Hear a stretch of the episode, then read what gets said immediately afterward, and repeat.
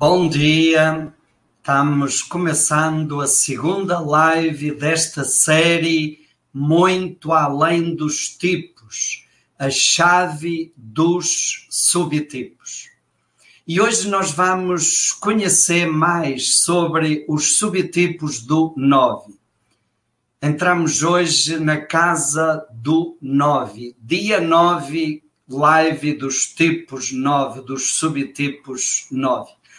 Então, bom dia para todos que já estão nos acompanhando. Um grande abraço e vamos começar a nossa live com a música que nos fala sobre a energia bonita do nove, sobretudo sobre o caminho que o nove tem pela frente na sua jornada de crescimento e de transformação pessoal. E assim nós começamos a entrar no universo do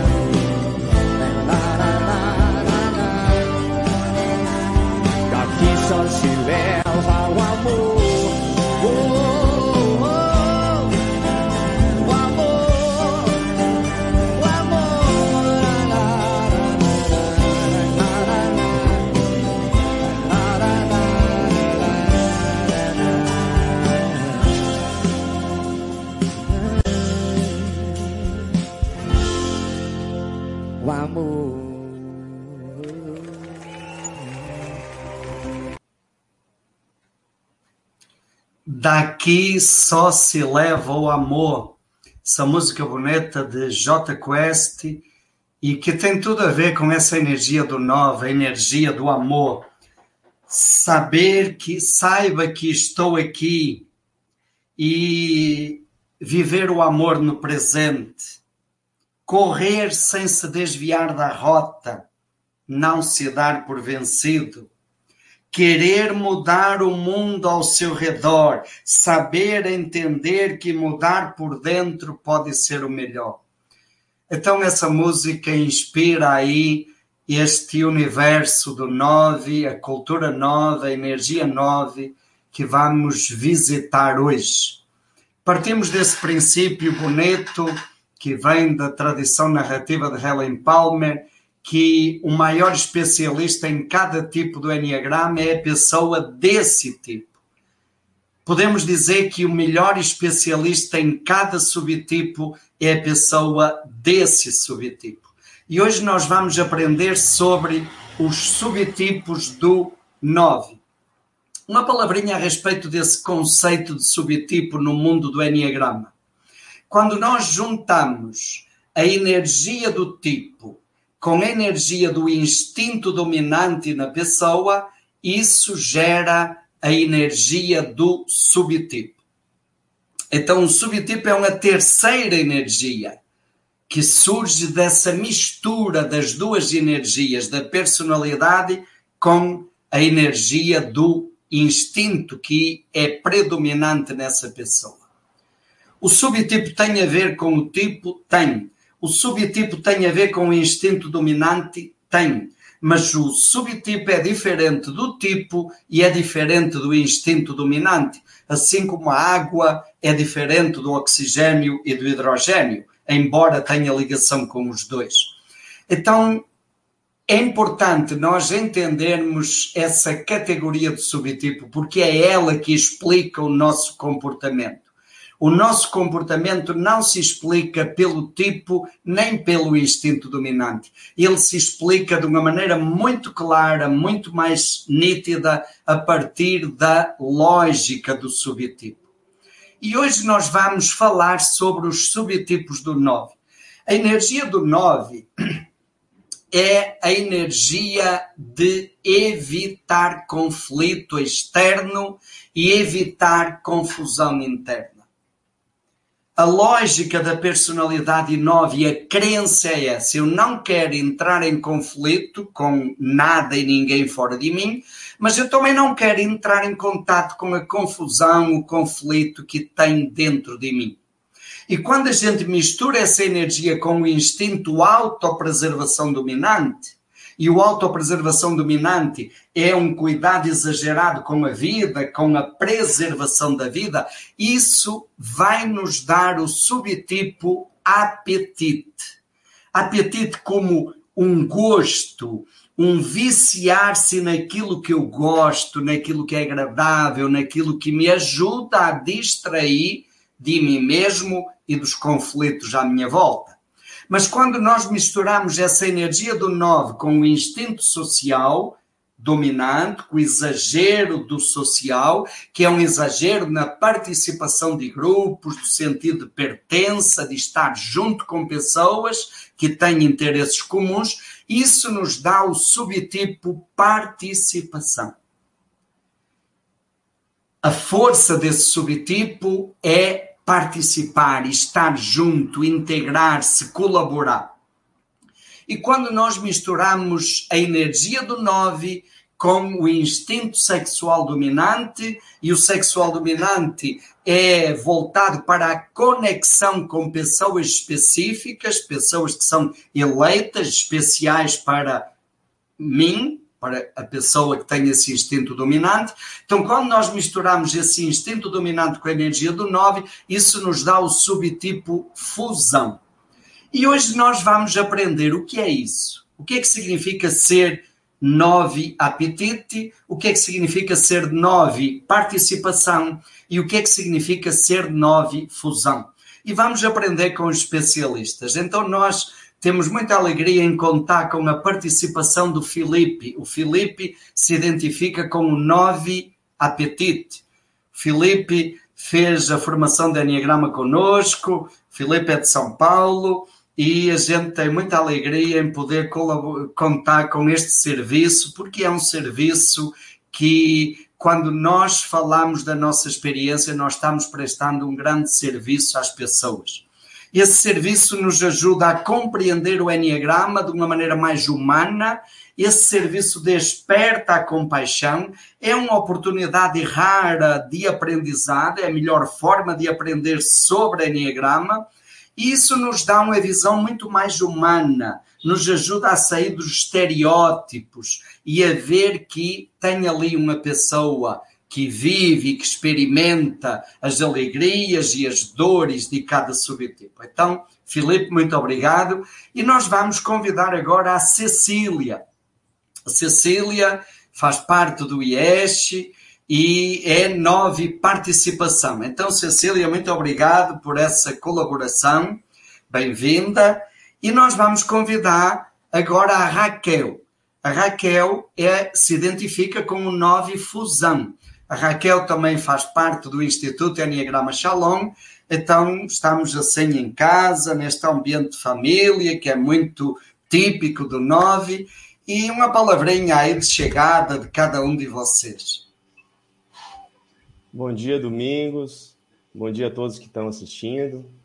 E eu queria dizer que é um prazer muito grande estar aqui com vocês nessa iniciativa do IES, que sempre inova né, nos, seus, nos seus trabalhos. E desejar um feliz Dia dos Pais aí para todo mundo que está assistindo. E para você também, Domingos, né? Que é padre, acho que padre também é um pouco de pai, né? Muito obrigado, muito obrigado. Muito bem, mais. Então, só gratidão por estar aqui, né? Bom dia a todo mundo. Assim, estou muito feliz por poder participar, por poder, porque quando a gente é convidado aí para um momento desse de partilha, a gente se ajuda e ajuda outras pessoas. Então, é, esse meu movimento de contribuir com todo mundo já vem aí com muita força, com muita alegria. Eu estou, assim, bem empolgada de estar aqui. Então, bom dia para todo mundo. Feliz Dia dos Pais também, né? Como o Felipe desejou. E espero poder contribuir com as descobertas e, e enfim, é só gratidão e muita alegria de estar aqui. Muito bem, Cecília, muito obrigado. E aí, Raquel? Bom dia a todos, feliz Dia dos Pais para todo mundo aí, para os papais. É, eu me lembro quando eu iniciei há alguns aninhos nessa né, caminhada, uma das coisas que é, me ajudaram muito é, a me, me enxergar e, e, a perceber a humanidade em todos nós, né? É, foi ouvir os painéis, né, que, que, que a gente tinha. Então, assim, é, para mim é um prazer estar aqui podendo compartilhar um pouquinho, né, com todos vocês. Muito bem, Raquel, muito obrigado. E então, gente, um abraço especial para os pais, sobretudo para os pais tipo 9, né? Certamente, e muitos pais tipo 9 que já passaram aqui na minha lembrança, né, que estão nos acompanhando. Um abraço muito especial e também para todas as pessoas que convivem com pais tipo 9, né? E hum, retomando isso que a Raquel falou, a gente aprende muito com esta partilha vivencial, com os painéis, e é uma coisa que nós temos muito carinho no nosso instituto por este caminho, né? Por este jeito de aprender e ensinar e compartilhar o Enneagrama a partir da experiência de cada um. Nós trazemos na nossa pedagogia, mesmo antes de começar a trabalhar com o Enneagrama, essa compreensão de que o conhecimento deve partir das pessoas. Aliás, o conhecimento está dentro das pessoas. E a nossa função é ajudar as pessoas a darem à luz esse conhecimento e certamente esse é o caminho do Enneagrama que a gente experimenta como uma riqueza muito bonita. Muito bem, então, gente, vamos lá. Felipe, o que é que significa para você, na sua experiência, como é que você percebe essa palavra apetite? Estas palavras que usamos para caracterizar os subtipos são palavras que vêm da tradição de Oscar Ichaço. Foi ele que integrou que enxertou na tradição do Enneagrama essa categoria dos instintos e assim nasceu a categoria dos subtipos. E Ichaço trouxe palavras que são muito centrais, que ele achou que retratavam a energia, o viés principal de cada subtipo. Algumas palavras depois foram eh, complementadas, enriquecidas por eh, Cláudio Naranjo, mas vamos então trazer, resgatar o sentido de cada uma dessas palavras. Apetite é o nome que Ichaço deu para esse subtipo que nasce do encontro da energia 9, da mistura da energia 9 com a energia do autopreservação dominante. Como é que você percebe a manifestação dessa palavra na sua experiência, Filipe? Olha, para mim, ah, foi um pouco difícil entender esse, essa palavra, o apetite, no sentido de uma necessidade minha mesmo, né? Eu, eu sinto como mais um desconforto, né? Que me persegue, assim. É como se eu tivesse uma consciência muito grande de mim mesmo, do meu corpo, das minhas sensações. E a qualquer sinal de desconforto, eu tenho, tenho uma tendência a focar em atender e suprir essa necessidade imediatamente, independente do que está acontecendo. E aí, nesse foco, eu acabo perdendo o foco daquilo que eu, que eu estava fazendo, né? Então, eu, eu, eu, eu, fui percebendo aos poucos que, por exemplo, o que acontece comigo muito no dia a dia, assim, quando eu estou fazendo um trabalho que demanda muita energia ou demanda uma concentração muito grande, e eu sinto sede, por exemplo, aí eu preciso tomar água. E aí eu vou buscar água. Só que se a água não está muito gelada, aí eu falo, ah, não, acho que eu vou pegar uma água gelada. E daí aproveito no caminho Aí me dá fome. Aí não, acho que eu vou fazer um lanchinho. E daí eu começo a preparar as coisas para poder comer, para poder me preparar, e nisso eu vou perdendo tempo. E eu, come... e eu comecei a perceber que isso é inconsciente.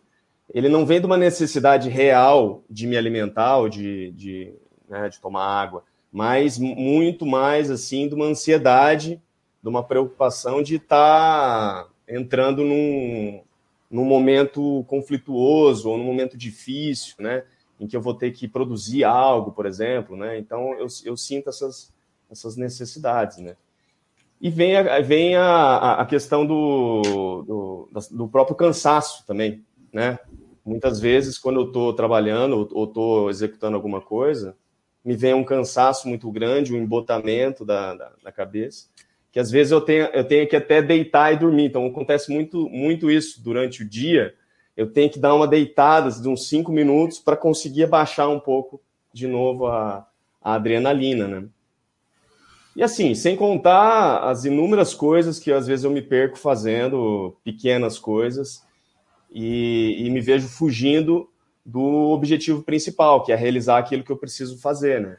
Então eu percebo esse meu instinto de autopreservação atuando dessa forma, né? Como um controle muito grande das minhas necessidades e de afastar esse desconforto. Uhum. Muito bem, Felipe. E você trouxe aí uma palavra importante que você repetiu várias vezes: conforto, né?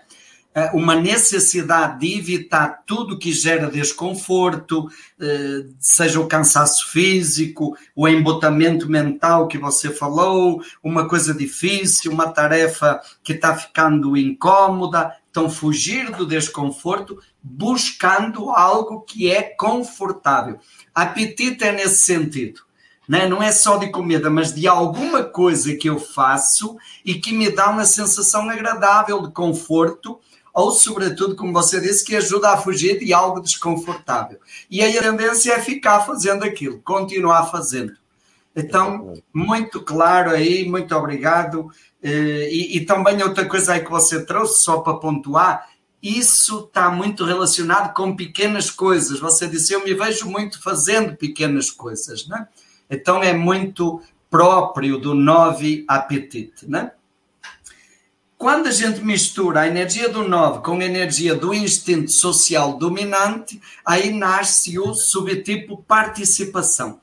Essa palavra participação, como é que você podia explicar isso para nós, Cecília? Como é que você percebe isso na sua vida? Você já falou no início, né? Eu estou feliz porque a oportunidade de participar de uma live, né? Já está bom demais para a nova participação, né? Já está nessa área, né? Como é que é? É, eu fiz aí um retrospectivo, enquanto o Felipe ia falando, eu ia me lembrando da, dessa palavra participação da minha vida, né? E eu me lembro que na adolescência, o meu fim de semana começava, sexta-feira já tinha atividade em grupo, e só terminava no domingo à noite, porque durante a semana era na escola. Então, é como se participar de grupos, de movimentos, fosse algo que me energizasse. Eu me sentia, a minha energia estava ali. E era muito bom estar lá. Eu, inclusive, recebia várias reclamações de familiares. Ai, minha, tu passei todos esses grupos e não tem tempo para a família, né? E aí, quando o Felipe disse assim, ah, às vezes eu estou fazendo uma coisa e lembro, vou beber água, a água não está gelada. Eu disse, quando eu estou trabalhando em equipe, eu me lembrei de beber água. Eu estou lá, empolgada, participando, me sentindo importante. E, e aí, é nessa hora que as ideias fluem, que eu consigo efetivamente tomar iniciativa, eu estou falando aqui, já estou até me empolgando, porque eu lembro desses momentos, assim, até no trabalho, né, nos trabalhos em equipe, eu era muito mais produtiva do que quando eu tinha que fazer e bater minhas metas em trabalhos individuais. É, é algo que realmente é muito forte. Participação para mim significa energia, significa desligar dos conflitos internos, porque é, nesse movimento de participar, de estar lá sempre junto e, e, e ativo, né, é, eu entrava aí num, num, sacrifício das minhas prioridades, dos meus trabalhos individuais e até mesmo prejudicando com muita força, assim, esse trabalho é, individual. Muito bem, que bom, Cecília. Meu nome é Cecília, o meu sobrenome é Participação, não é? É quase desde, isso. Desde a adolescência, eu lembro bem disso, dessa fase que eu conheci a Cecília nos grupos de jovens e realmente era uma pessoa que estava sempre presente, sempre atuante, sempre disponível, né? E hum, é importante pontuarmos aqui, no 9, o que chamamos de contratipo é exatamente o 9 participação. E, e, nós percebemos, dá para percebermos bem isso aqui na fala da Cecília. Ela trouxe, eu já estou empolgada, o tom de voz começa a ficar mais vibrante, mais animado eu me sinto importante, eu crio mais, eu tenho iniciativa. Então é contratipo por isso, porque a, a tendência da energia de 9 é mais de desligar. Mas no 9, participação, a gente percebe uma energia de maior conexão. É como se fosse contra essa corrente que é natural no 9. E vemos aí claramente essa, é, é como se fosse uma necessidade, assim como o Filipe falou da necessidade de buscar o conforto, aqui é como se fosse uma necessidade de estar envolvida nos grupos, ao ponto de esquecer as outras coisas. Né? E agora, nós vamos ouvir a Raquel sobre o Nove Fusão. Fusão, o que, é que significa para você essa palavra, Raquel? Como é que você percebe isso na, na sua vida, eh, na sua experiência? Como é que se manifesta isso? É, pessoal falando e eu tentando encontrar aqui uma palavra que descreva melhor, mas eu não encontrei. A, a palavra para mim é o fusão é, é a graça da vida. Então, assim, a graça da minha vida são pessoas específicas, né? Que com quem eu convivo. Então, vamos para determinado local, né? Fulano vai, porque só tem graça se for, né? É, então, assim, é, o que dá cor para minha vida são pessoas específicas e, e, é, e, eu sou meio que movida por elas, né? Então, por exemplo, eu, eu, de licença maternidade, né? E com a pilha de livros que eu disse, não, na minha licença eu vou me dedicar e ler, né? Mas claro que o tempo e a, as madrugadas em claro não permitiram muito disso. Mas uma amiga me liga, Raquel, tô com um problema assim, assim, assim.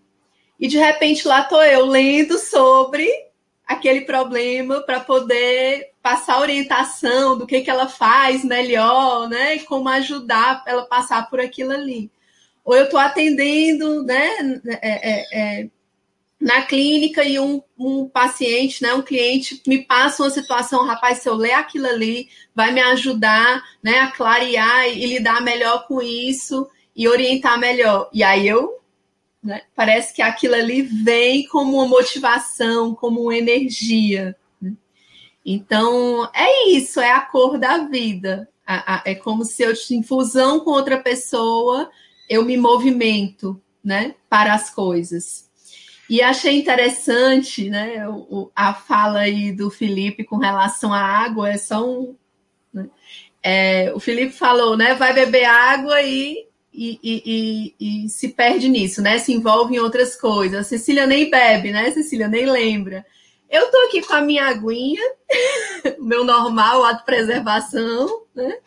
Então, é, tá aqui, não me deu trabalho pegar isso, né? Não esqueço, porque é importante para mim, mas também não, né? É uma coisa bem hum. normal. Equilibrado, normal. Bem equilibrado. E, e aí nos ajuda a entender essa questão da hierarquia dos instintos. Não é só o dominante que explica o comportamento. O, o, normal e aquele que chamamos de reprimido também entra, tem uma participação muito grande aí. E, e, por exemplo, isso que o Filipe falou, né? o autopreservação é dominante, então tudo que está ligado com a sobrevivência, a água, a comida, eh, suga a minha atenção. Mas na Cecília, que tem o social dominante, o que suga a atenção é o grupo. E como a Cecília tem o autopreservação reprimido, nem lembra de tomar água, né? E aqui nós vemos, por exemplo, a Raquel, como ficou muito claro, a atenção dela vai para as pessoas específicas mas como a autopreservação dela é normal, ela cuida bem, na medida certa, dessas questões de alimentação, de, de, de água, de repouso, de, de lazer, de segurança, né?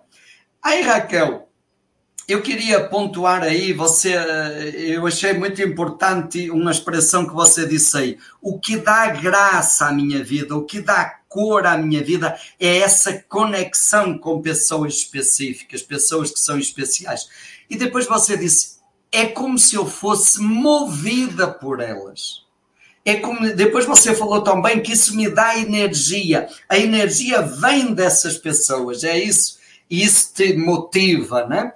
E, e, é muito interessante o exemplo que você deu da leitura. Você não lê aquilo que você até gostaria de ler, acaba esquecendo o que você gostaria de ler, mas vai ler algo que interessa a uma pessoa com quem você tem uma ligação mais significativa. E eu não vou resistir à tentação, Raquel, de fazer uma pergunta aqui, né? Como é que é a experiência de ser uma mãe tipo 9 fusão tendo uma nenenzinha de sete meses. Como é que é essa fusão com a Laís? Ah, meu Deus. Está sendo um desafio, Domingos, porque é, para mim o trabalho sempre foi uma prioridade, né? E assim, é, e, e eu sempre assim, a maternidade nunca foi algo foco, planejado, nem nada, né? Mas por conta da minha idade, é, eu tive que tomar uma decisão, né? Como um bom nove de, de última hora. Ou tu decide, ou tu não vai ser mãe. Né? E, e aí, quando é para decidir, o nove decide, né? Pega no tranco. e eu pensei, e assim, uma das coisas que eu tinha muito medo da maternidade era justamente isso. Como vai ser? Porque né, eu já vivo né, de forma intensa para pessoas específicas quando for um filho, pronto, né? Vai ser minha vida. E, e aí, assim, eu, era para eu ter voltado de licença em abril, né? E com a pandemia não voltou, não voltei, né? Mas ok, as coisas já estão se tranquilizando e eu ainda não voltei.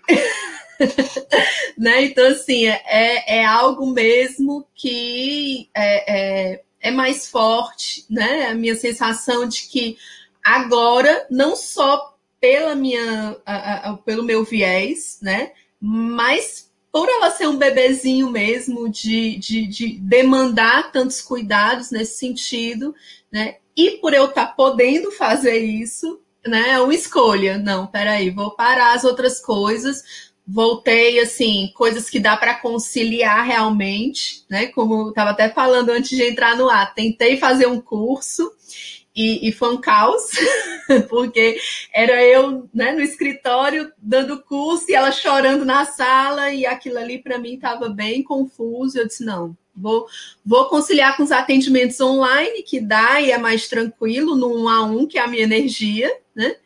E, e por enquanto, é, é, esse está sendo o meu desafio, né? E aí, aí você é, é bom ouvir isso, né, Raquel? Por um lado, uma coisa que você já, já se preparou para isso, porque você já tinha consciência do seu viés. E, e aí junta o teu viés como nove fusão com uma simbiose que já é muito forte da mãe com a menina tão pequenina, numa fase tão onde a simbiose ainda é tão grande, né? E eu estava aqui imaginando você social reprimido, dando curso, né? Sexual dominante, a menina lá de sete meses chorando na sala. Aí deve ser realmente aí um, um aprendizado bem grande, né, Raquel? Eu acabava o curso, isso aqui meu, era tudo duro, Domingos, porque eu não ia sair, eu Exato. tinha um compromisso com o pessoal, né? Mas eu não relaxava, eu não curtia estar ali com, né, na aula e tudo. É, é como se fosse um pedaço de você, certamente, é. que está ali chorando, né? Muito bem, então acho que tivemos aí uma compreensão muito clara. Muito obrigado pela clareza que vocês trouxeram sobre o significado dessas palavras, né, que descrevem muito do subtipo. Uma outra coisa que a gente podia agora, para continuarmos essa compreensão, como é que a paixão do tipo se manifesta no seu subtipo?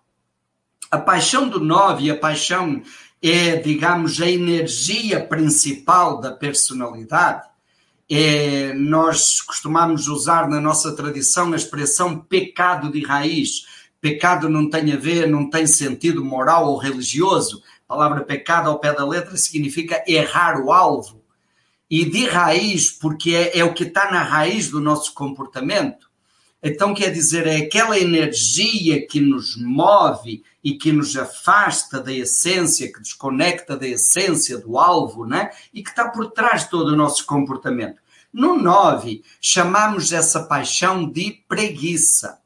Claro que sempre é bom lembrar, preguiça não tem nada a ver com trabalho. E eu até gostaria que vocês falassem sobre isso, né? Porque eu acho que estas lives e a partilha vivencial em geral, o painel, é também uma grande oportunidade de nos ajudar a derrubar estereótipos que às vezes andam por aí acerca do Enneagrama. Da gente pensar que todo nove é igual, que todo um é igual, e a gente vai ver que não é. E tirar esse estereótipo que muitas vezes pesa sobre o nove e que nasce de uma distorção do conceito preguiça. Na nossa cultura hoje, preguiça é entendido como não gostar de trabalhar. E a preguiça do nobre não tem nada a ver com isso. Esse conceito é um conceito muito recente da cultura anglo-saxónica, né? E que está relacionado com a mentalidade capitalista de produzir. Aí é que inventaram esse conceito de preguiça como não trabalhar. A preguiça no Enneagrama, que vem lá do século IV, não tem nada a ver com isso. Tem a ver com. A preguiça aqui tem a ver com esquecimento de mim eu acabo esquecendo do meu valor, eu acabo esquecendo daquilo que é importante para mim, eu acabo esquecendo da minha importância. É como se fosse uma preguiça espiritual, psicológica, de eu não querer olhar para dentro de mim, não querer olhar para as minhas confusões, para aquilo que me incomoda. É nesse sentido. Uma palavra que vem lá da tradição do deserto é a palavra tédio é como se olhar para os meus problemas ou para uma situação conflituosa me desse um tédio, uma vontade de não enxergar isso. Como é que isso se manifesta, Felipe? No 9, apetite. Como é que você percebe isso? Olha, o, o conceito da, da, da, preguiça foi um, uma coisa muito difícil para mim, porque eu sempre fui uma pessoa muito ativa, assim, né? E sempre fiz muito. E eu, quando fiz o o primeiro curso de Enneagrama, eu estava estagiando numa empresa E aí fizemos lá o curso e pronto, eu virei um, um preguiçoso, entendeu? E não foi nem pelas pessoas, foi por mim. De, de algum modo eu sabia que eu tinha uma dificuldade em realizar e às vezes é, fazer, né, acontecer. Mas é, eu tinha essa dificuldade, é, é, eu, não, eu, não, conseguia entender como é que, por que, que existia esse, esse, esse sentimento, né? E aí foi uma luta contra esse, essa, essa preguiça mesmo, e, e, e não foi legal, assim, para mim, né? Então, essa, essa parte do estereótipo, eu sofri muito com isso, né? Que eu fiz o curso em 2005, e não tinha muito, ainda tinha esse preconceito, né?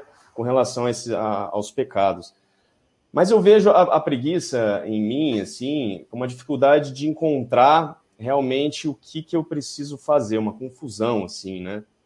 E daí, para exemplificar, né, esses dias, eu, né, trabalhando, depois que eu fiz o, o curso de formação do Enneagrama e fui montar o meu curso, montei, dei algumas, algumas turmas aí, em determinado momento eu estava sentado e percebi que eu estava com esse curso pronto e que agora eu ia começar a dar curso de Enneagrama. E automaticamente me veio uma sensação: o que, que eu fiz, né? E agora? agora? Agora eu vou ter que dar esse curso mesmo, né? E é um desafio muito grande, porque você está trabalhando com pessoas e o medo de você fazer errado, o medo de, de, de das pessoas não gostarem, né? E me veio uma angústia muito grande e alinhado com uma vontade de, de, de não fazer, sabe? Então, é, é, uma, é uma preguiça velada que não tem a ver com a, o, o, caráter da pessoa, mas que impede ela de, de, de realizar os, os, os, feitos, né, de realizar as coisas que ela tem que fazer. Né? Eu me lembro de um livro que para mim foi muito importante, aquele livro é, O Apanhador no Campo de Centeio. É um livro muito conhecido, né, que fala sobre um adolescente e que mostra essa, é, é, esse momento de, de, de, confusão, né? Do adolescente que não sabe quem que é e que tem muito a ver com essa energia 9, né? A gente acaba levando para a vida esse, essa, esse não entender exatamente o que está acontecendo. Né? Em determinado ponto, né, ele passa por várias coisas e ele nunca sabe o que ele quer no final das contas. Né? E daí, num momento, a irmã dele pergunta: Olha, você não sabe que, mas o que é que você quer ser realmente? E aí, lembrando de uma canção infantil, ele fala de uma canção que falava sobre as, as crianças que brincavam no campo de centeio, e ele queria ser o apanhador que não deixaria que as crianças caíssem no precipício. E simplesmente isso, né? E eu me lembro que ao ler essa, essa, esse livro nesse momento, eu me identifiquei porque eu falei assim, talvez eu gostaria de ser esse apanhador, que é uma coisa simples, que não tenha tanta dificuldade e que eu posso levar minha vida de uma forma tranquila, sem grandes desafios, sem entrar em conflito. E aí ser o apanhador no campo de centeio foi uma coisa que me trouxe assim, uma, é, talvez fosse alguma coisa que eu, que eu gostaria de ser, assim, né? Mas fruto dessa dessa confusão de não saber exatamente quem eu sou e o que, que eu vim fazer aqui, né? Então eu sempre me pego assim, né? Com, eu, eu tenho muita noção de quem eu sou realmente, assim, e do meu propósito, mas ao mesmo tempo um desejo que vem de, de, eu queria que as coisas fossem mais simples, poderia ter um trabalho mais manual, um trabalho mais metódico, automático, e que eu não precisasse pensar, que eu só fizesse e vivesse a minha vida tranquilamente, né? Uhum. Então eu acho que a preguiça está nesse ponto aí para mim. Que bom, Felipe, que bom. Uh, uh, você trouxe aí um aspecto que é muito típico do, do, do subtipo 9 apetite, que é uma vida simples, uma vida tranquila. Né? Talvez isso seja mais forte no 9 apetite do que nos outros subtipos. Uh, o desejo de uma vida onde não haja preocupações, né? uma vida tranquila. E, e me veio talvez aí também nessa fala que você trouxe uh, mesmo em relação ao livro que te marcou tanto, é, é, como se fosse um desejo de viver no segundo plano, de não ter que tomar muita, eh, muito à frente das coisas, de ficar em primeiro plano, colocar-se em segundo plano. Exato. Mas eu queria destacar outra coisa que você trouxe aí, Filipe, que é a primeira coisa que você disse. Eu sempre fui muito ativo. Ok, gente. Então, isso para, para a gente tirar esse estereótipo o 9 autopreservação, o 9 apetite, uma das características é que ele é muito prático, muito pragmático, muito pé no chão. Ele é de fazer coisas.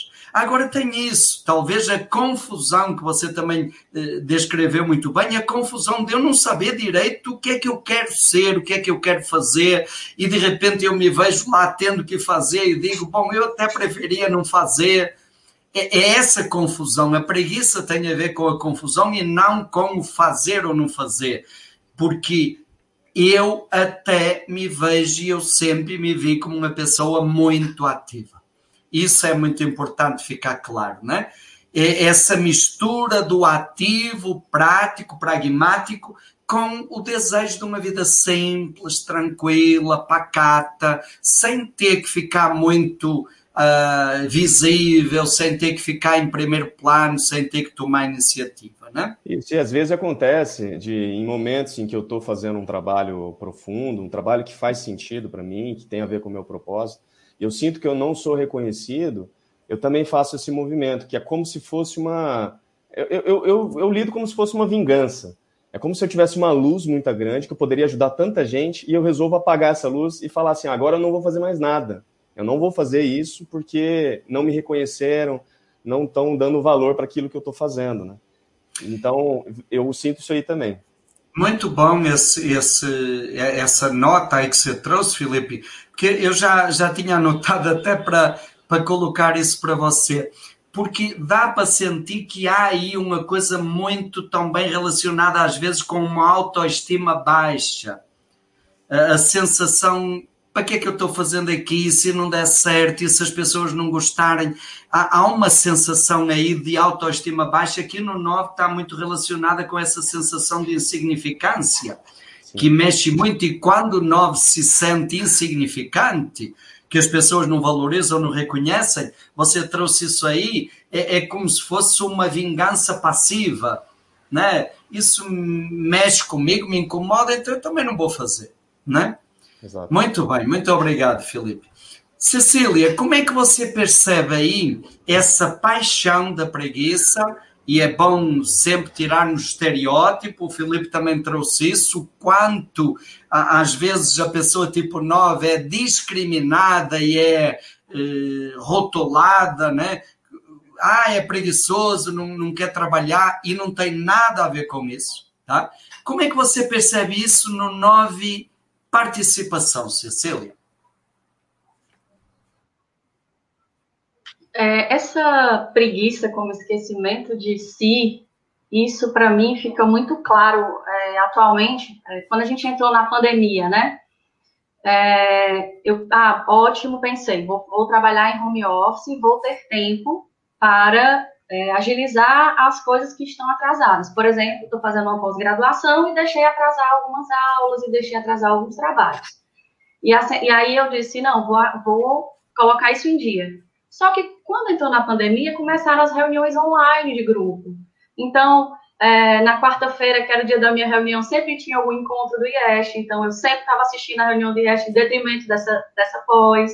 E comecei a esquecer realmente é, é, essa pós-graduação, a esquecer as minhas tarefas, e agora está assim, com uma bola de neve. Mas toda vez que eu estou numa reunião de grupo, atuando de algum modo aí num trabalho é, é de equipe, me faz assim esquecer completamente essas prioridades, o que é reforçado pelo meu instinto autopreservação é, menos desenvolvido. Né? Então, é, na época de adolescente também, eu quase uh, uh, fico de recuperação por conta da falta de tempo para estudar, porque no fim de semana eu sempre estava envolvida em alguma reunião, contribuindo em alguma celebração, ou lá em alguma coisa, do, algum evento do movimento, né? Isso é, é muito claro para mim. Realmente eu esquecia de mim, das minhas prioridades, dos meus trabalhos, em função aí desses trabalhos Muito bem, muito bom. E aí, Cecília, eu queria aproveitar a tua participação para trazer aí uma coisa que eu acho que é muito importante na compreensão dos subtipos. A personalidade sequestra o instinto, usa o instinto para conseguir o que ela quer. No caso aqui, a personalidade 9 quer o quê? Esquecer de mim, dos meus conflitos, dos meus problemas.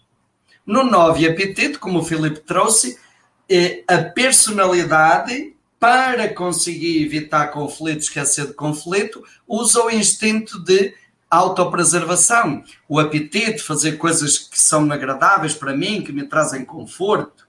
Né? E com isso eu esqueço dos outros problemas e esqueço, sobretudo, das minhas prioridades, como você trouxe aí, daquelas tarefas que são importantes para mim.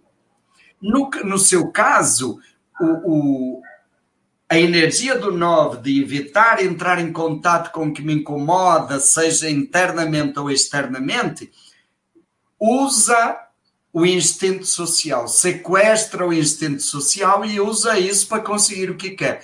E quando eu estou lá nos grupos, eu não há problema nenhum, está tudo ótimo, né? é o paraíso na Terra. Né? Perfeito. E agora, no, como é que você percebe isso no fusão, Raquel? E como é que a energia da paixão do novo se manifesta aí? É, eu esqueço de mim, esqueço das minhas prioridades na conexão com o outro. Né? Então, me conecto com alguém específico.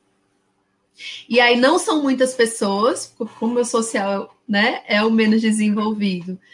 É, não dá para eu dar conta de muitos amigos, né? Muitas pessoas. Então, eu me conecto com ali com aquela pessoa específica. Por exemplo, às vezes eu tô com um problema né? E sei lá, vou sair com a minha mãe, me conecto ali com a minha mãe, ela também é sexual dominante, eu esqueço do mundo, né? A gente vai fazer alguma coisa, sai, se distrai e cadê o problema, né? De vez em quando vem aquela lembrança, mas depois eu resolvo, né? Deixa, deixa eu curtir aqui o momento. Então, é isso. É, é, é, eu fico ali naquela relação com aquela pessoa específica e não olho para aquilo que eu preciso olhar. Então, isso me fez muitas vezes demorar muito para me posicionar em determinadas coisas que eram necessárias, né? Às vezes a confusão acaba sendo maior do que, eu, do que o que precisa, porque eu não me posiciono, porque eu tenho essa dificuldade de falar. Né? E eu tenho a dificuldade de falar, eu esqueço de mim, eu esqueço daquilo até que eu queria falar e que era importante para mim, e eu aceito, concordo, gosto e me sinto bem com o que aquela pessoa com quem eu estou conectado agora está vivendo, né? E é, é muito interessante, o, desde Ichaço, que temos essa nota de que a fusão no nove, social, no nove eh, sexual é uma fusão onde o 9 se apaga. Então o esquecimento de si acaba sendo bem perceptível no 9 fusão, né? É, é como se eu me apagasse, me diluísse no outro. Eu passo a viver aquilo que é prioridade para o outro e acabo esquecendo de mim, não é isso? Eu tenho até um exemplo que eu dou nos cursos, né? É, quando eu não tinha muita consciência disso, é, meus tempos livres, para onde que eu ia? Para o jogo de futebol com hoje meu marido, na época namorado, né? Eu ia para o estádio, torcia, via os jogadores. Deus é quem sabe o que eu estava fazendo lá. Hoje em dia eu me pergunto, né? Meu Deus, tu gosta de futebol? Não, assisto assim quando é a seleção do Brasil, né? Mas eu ia, e, e assim, ia sempre. Finais de semana eu estava sempre lá, né? É, é, é, é, curtindo, entre aspas. Né? Então, eu disse, não, devia ter alguma coisa me incomodando, né? Pra, na época, para eu estar tá fazendo isso.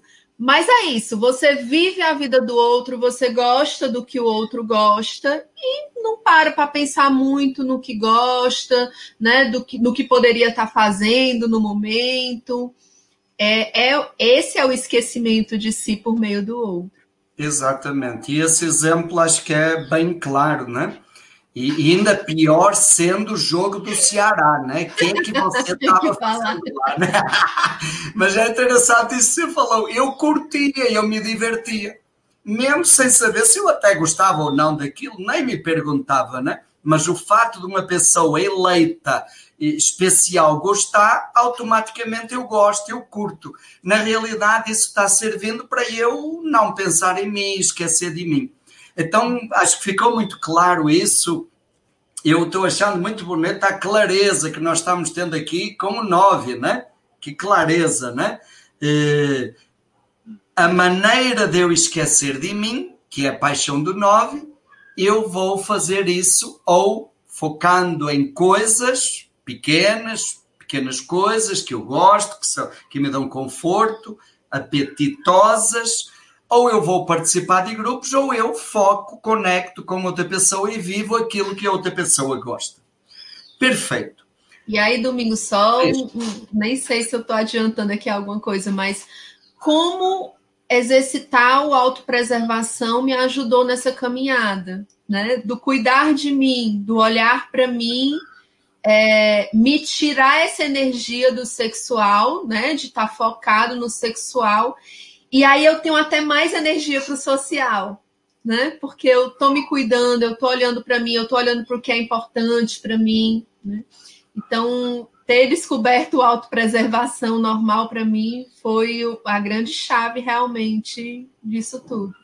Que bom, que bom, Raquel. E aí traz essa luz, que é uma luz que no IES estamos descobrindo e nos encantando e compartilhando do instinto normal como caminho do meio, como um grande caminho para reequilibrar os instintos e você já traz isso, olhar mais para o seu autopreservação, que é o normal, está diminuindo a fusão, tá? E está até te trazendo mais energia para o social.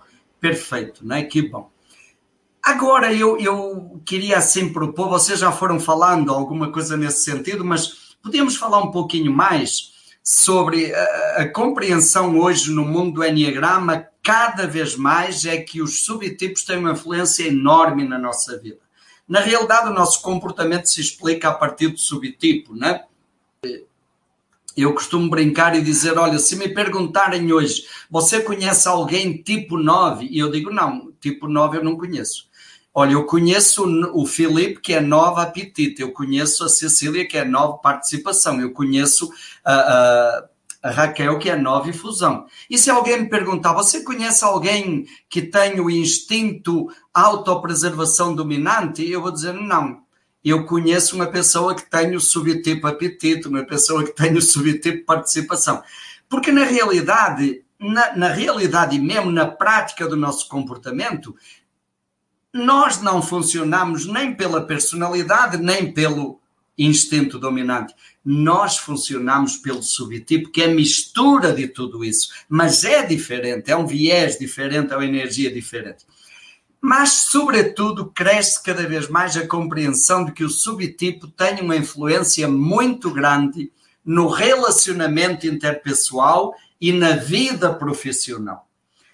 E eu pedia que vocês falassem um pouquinho sobre isso, como vocês percebem isso, né? Por exemplo, Felipe, como é que você percebe isso, né? Você hoje está começando aí a trabalhar com o Enneagrama, um viés de usar o Enneagrama ligado com a contação de histórias, não é isso? Fala um pouquinho disso. Como é que você percebe isso na tua vida profissional e também nos relacionamentos? É, eu estava eu tava vendo as meninas comentando sobre a, esse esquecimento que, que elas têm perante aos outros, né? E, a, e ao outro, principalmente na, na questão do fusão. E eu não sinto isso de maneira nenhuma, assim, sabe? Eu tenho até dificuldade em fazer certas conexões. Né? O meu, meu social, o, o meu sexual é normal, então quando eu estou em grupo é sempre um desafio, sabe? E eu percebo que eu tenho uma facilidade muito grande em, em me afastar, pra, como uma forma de me proteger, né? E eu lembro de uma fala da, da Aline na, na passada, né, da, do tipo 8, que eu fiquei pensando que eu me assemelhei muito essa questão de quando eu estou em conflito com alguém, eu consigo descriar a pessoa. E isso é um, é um, movimento assim que para mim é muito intuitivo. Eu faço assim sem pensar, né? Então, se alguma pessoa me maltrata ou faz algum comentário em que eu me sinta desvalorizado, eu pratico uma indiferença que é, que é uma coisa muito forte, sabe? Eu apago essa pessoa do meu relacionamento de uma maneira muito fácil e rápida, assim, sabe? E eu, eu tenho dificuldade, às vezes, até de, em reconectar. Então, esse instinto autopreservação, ele acaba me atrapalhando nesse sentido, nos relacionamentos, sabe? De não cultivar certas amizades que poderiam, né, que não precisariam ter acabado do jeito que acabou, e então é, essa, essa autoconsciência que eu percebo, e isso, isso me fez me fez ficar um pouco com dúvida com relação ao 9 nessa questão do esquecimento de si. Porque é como se eu não me esquecesse, sabe? Eu não tivesse. Eu, assim, eu esqueço de quem, do que, que eu tenho que fazer, né? Do meu propósito mesmo, do que, que eu vim aqui fazer nesse mundo, né? mas quem eu sou e, e, como eu estou me sentindo, dos meus sentimentos, das dores físicas, né? Inclusive a questão da que fala da, da indolência, né? Da armadilha do, do 9, dessa fixação, da narcotização também.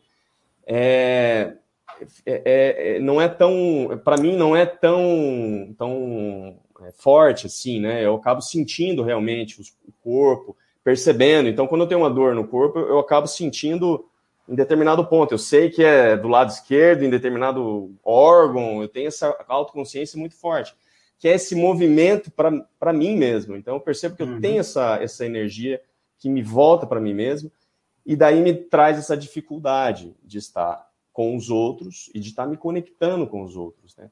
Mas ao mesmo tempo, me sinto muito bem quando eu consigo realizar essa conexão, né? principalmente no instinto sexual. Assim, quando eu estou no um a um, é um caminho em que eu consigo realmente estar próximo dos outros, entender, compreender, é, é, exercitar a empatia, né? poder ajudar os outros, é uma coisa que me alimenta muito, mas ao mesmo tempo me dá medo, né? Uhum. Porque eu, eu, eu, tenho medo, assim, eu sinto esse medo do, do não reconhecimento realmente daquilo que eu sou e daquilo que eu estou fazendo. E, e aí, isso, isso ajuda a gente a entender muito claramente que no autopreservação a conexão é eu comigo. Podíamos dizer, no autopreservação eu sou tudo para mim. A crença é eu me basto. E, e aí é interessante isso que você trouxe de perceber que às vezes até Deus cria os outros, é como se ficasse indiferença né? Porque a sensação é se eu cuidar de mim e, e estiver bem comigo, está tudo bem. Se eu estiver no, no, conforto comigo, né? E, e, outra coisa que eu queria pontuar aí, porque acho que é uma riqueza extraordinária, que você disse no início, eu até tinha dificuldade para me ver como nove, porque dizia que o nove não, não percebe, não, não, desconecta do corpo, não sente, e eu sempre senti, ok, o nove apetite, ele está mais conectado por isso que isso é, um, é uma compreensão nova que nós estamos trazendo aqui no, no, no nosso instituto, no IESH.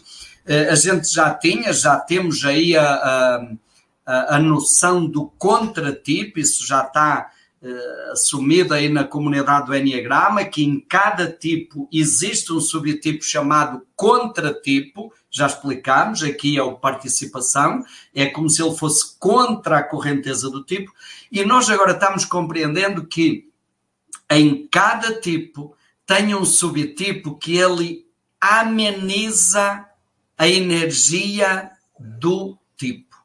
Ameniza no sentido de não eh, deixar que aquela energia fique tão forte. Ameniza. E no caso do 9, o subtipo que ameniza a energia do 9 é o apetite. E ameniza como? Porque repare, a desconexão, que é a energia central do 9, no apetite ela não é tão grande. Então diminui a desconexão. Há uma conexão maior consigo mesmo, com o corpo, com o que eu quero também, com as coisas que, que eu gosto. Você na fala anterior, Filipe, trouxe quando eu gosto de uma coisa, você até trouxe uh, descobrindo, isso é a minha missão de vida, aí eu vou com tudo, né? Sim. Então fica mais, eh, diminui a desconexão. Já no sexual, no caso do, do 9 fusão, acentua a desconexão do 9. Aquela energia que já vinha da personalidade é como se misturando com o instinto sexual aumentasse ainda mais. No caso, aumenta mais a desconexão consigo, né? Cecília, como é que você percebe isso, o 9 participação? No caso dos relacionamentos e na tua vida profissional, você já começou a falar um pouquinho disso. Fala mais, vamos lá. Nos relacionamentos, me vem muito forte aí na época de adolescente, em que eu participava muito mais aí do, dos grupos de jovens, né? E quando eu começava a namorar, se o meu namorado não fosse das, dos grupos e não tivesse, não fizesse parte do movimento, era uma novela, porque como é que eu ia dar atenção para ele no fim de semana se eu estava nos grupos, envolvida nas celebrações, nos movimentos? E aí como é que eu fazia? Eu geralmente trazia ele, apresentava para todo mundo do grupo, para poder ir junto. Então, quando tinha os trabalhos, quando tinha alguma, alguma atividade, lá estava eu junto com ele, porque é, era muito difícil. E mesmo assim, nesses trabalhos, é, eu não conseguia dar muita atenção.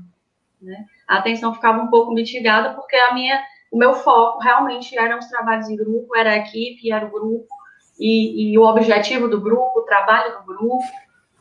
Né? E no, na, na, no âmbito profissional, como é que eu vejo isso? Uh, no meu trabalho, nós temos algumas atividades que são em equipe e as, e as metas individuais. Então, é, quando eu estava lá na questão da, das metas em equipe, aquilo fluía com muita intensidade, eu dava conta. Agora, na, na, na meta individual, isso pesava.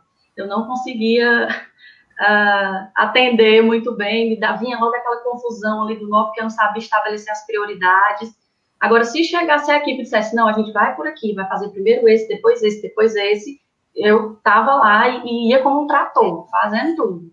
Agora, eu definir é algo que me pesava uhum. bastante. Aliás, tinha uma pergunta aqui que eu estava vendo exatamente nesse sentido. As decisões eh, são tomadas por você ou é o grupo que provoca essas decisões e vai junto, né? Para mim é muito confortável receber as decisões do grupo. Eu até contribuo na hora de definir um objetivo comum.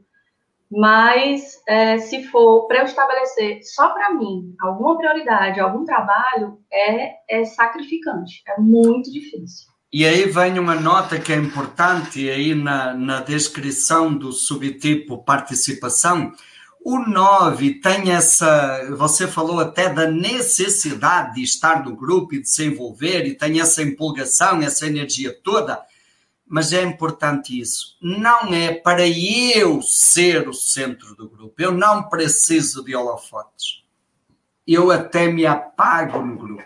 Eu estou lá, me envolvo, me diluo no grupo e vou junto com o grupo. Eu não preciso ser o líder, não preciso ter a última palavra. Eu estou lá para colaborar e me sinto bem colaborando, não é isso? Aliás, aliás, eu me sinto até blindada no grupo, né? Assim, é, eu costumava na época da quando eu era da, da pastoral da juventude, tinha esses trabalhos na igreja, eu fazia parte de um grupo de jovens chamado Juca. Né? Então, eu meio que me apresentava assim, eu sou a Cecília do Juca, né? como uma blindagem mesmo, e, e, era um grupo que era muito reconhecido, muito ativo, muito atuante, que é, se destacava em muitas coisas, então eu sentia o maior orgulho de dizer, eu sou a Cecília do Juca, inclusive né, tem um monte de gente do Juca aí assistindo, né? Exatamente. Quer dizer, é como se eu perdesse a minha identidade no grupo. No, no caso do Nove Fusão, como a Raquel já trouxe, eu tenho o perigo de perder a minha identidade para a outra pessoa. E aqui é como se eu me perdesse no grupo. Eh, eu sou quem? Eu me vejo através do grupo. É como se a minha identidade viesse do grupo. Né? E, e é agora é a Cecília do IES, né? Agora sou a Cecília do IES. A Cecília do PQV, né? A Cecília do PQV. Porque também tem uma coisa aí do Novo Social, né, Cecília? Que são, não é só um grupo, né? São vários grupos, né? É verdade vários grupos. Muito bem. Raquel, como é que você percebe isso, né? A questão do nove fusão nos relacionamentos e no teu trabalho. Por exemplo, você já falou, você atende como psicoterapeuta, faz atendimentos individuais, você dá curso de Enneagrama né, para grupos. E como é que se manifesta isso? E nos relacionamentos um a um, você já entrou um pouquinho nesse campo também, né? É, assim, nos relacionamentos é muito específico. Cada relação é específica, né? Então, minha relação com minha mãe é uma, minha relação com meu pai já é outra totalmente diferente. Das minhas amigas também, cada, cada amizade é uma relação diferente, né? Então, é muito específico. É, os assuntos são específicos, né? O quanto eu me abro ou não é, é, é, é de cada um, né? E tem as amizades que são mais superficiais, né? É, e, e aí a gente é podia dizer, desculpa Raquel, mas para pontuar isso, é como se aquilo que pontuamos no caso do Novi Apetite, a crença é eu sou tudo para mim. Então, eu cuidando de mim, o mundo sobrou. No social é os grupos, as pessoas são tudo para mim, o resto sobrou. E no sexual, isso que você falou, quando eu estou com cada uma das pessoas que são especiais para mim, aquela pessoa naquele momento é tudo para mim. Isso. Né? A pessoa vira vira o foco para mim, né? Então tem término de relação para mim na adolescência, nossa, eu sofria demais, né? é, realmente assim, eu, eu me fundo, né? Não tem outra palavra, não. Né? Eu faço a fusão realmente com o outro. Tá? Claro que não é só uma pessoa, são várias em, em contextos diferentes e situações diferentes. Mas quando está com essa pessoa naquele momento, a fusão é total. É, Exatamente. Aí vem até uma coisa, Raquel, que a gente brinca e diz que os sexuais dominantes dizem assim: Fulano é o meu melhor amigo e amanhã dizem aquele outro fulano que é o meu melhor Mas amigo. Mas eu tenho vários melhores amigos. São vários melhores amigos. Eu tenho vários melhores amigos. Eu não tenho muitos amigos, né? Mas das minhas amigas, eu tenho várias, assim, ah, qual é a mais? Não tem mais, né? Exato. Cada uma é específica. E Isso todas é Para o social dominante já é um pouquinho diferente, né, Cecília? E para o autopreservação, mais diferente, talvez, né, Filipe? Muito bem, então, olha. E do, e do só completando aqui, do profissional, né? Você tinha falado do, okay. do, do, atendimento, né? Eu faço os atendimentos, então para mim isso é uma coisa muito natural, né? Que foi até numa vivência que eu descobri que isso era uma das minhas vocações lá na Tabuba. E assim, para mim é, é algo extremamente confortável. Vou pegar aqui a palavra do Felipe, né? Extremamente confortável e que eu sinto que é natural meu. E tem os cursos, né, que aí já não tem conforto, né, porque é o meu social menos desenvolvido, mas que eu trabalho em parceria com a Luciana. Né? Então, é, o pessoal aí conhece a gente da Sala de Sá, né? É, isso me traz um pouco de conforto. Ameniza, né? Os desafios ah. aí de estar no grupo, estar em parceria com alguém. Ok. E aí no grupo, naturalmente, você vai sentiu essa dificuldade. Eu sou testemunha do trabalho que você já vem fazendo nisso aí, porque o social era reprimido. Mas além disso que você pontuou, que você percebe mesmo no grupo, fica uma conexão mais próxima com a, a Luciana, que trabalham juntos, e talvez, Raquel, acho que já alguma vez falámos disso, você já partilhou, mesmo no grupo você acaba criando uma conexão com uma ou outra pessoa Sim. do grupo, não é isso? Olha, a gente ajuda ali na casa de Abraão, né? O Domingos conhece, uhum. já foi lá várias vezes. E, e a gente começou um dos últimos, agora eu estava grávida, até no final da gravidez. E um rapaz estava na dúvida, né? Não, não sabia se, se era um tipo ou outro. E eu tentando me aproximar dele, né? Ele perguntando no grupo, né? e eu tentando esclarecer, mas não é o meu forte, né? E aí eu só consegui chegar perto dele no final. Em dois minutos, ele, ah, o meu tipo é esse. é muito fácil, é, é muito é, é, é muito tranquilo para mim fazer isso. Quando eu estou na conexão com pessoas específicas, parece que okay. né, flui. E aí, e aí você já entrou, Raquel, e talvez até podemos já você pegar esse viés e continuar, e depois os outros falam também. O valor. Cada subtipo tem um viés que acabou trazendo para vocês uma super habilidade. Há uma super habilidade aí. Portanto, essa mistura da energia do tipo que já tem habilidades com a energia do instinto que já tem habilidades, acaba dando uma super habilidade aí no subtipo, né? E você já trouxe um pouquinho disso, já está esse exemplo que você trouxe, o exemplo que você deu nos atendimentos individuais. Qual é o valor, qual é a excelência que esse subtipo fusão traz para você e que é uma super habilidade tua, Raquel? É, eu acho que é, é, essa conexão integral com o outro. Não sei nem se a palavra é essa, mas assim, quando eu estou com a pessoa, eu estou ali com aquela pessoa, né? Então, isso profissionalmente, né, me dá uma habilidade muito grande, porque no atendimento é, é, um a um eu consigo, né, essa conexão e e os meus atendimentos é interessante. Cada, cada cliente que chega é um atendimento totalmente diferente. Né? Eu uso ferramentas diferentes, é aquilo que a pessoa demanda. Né?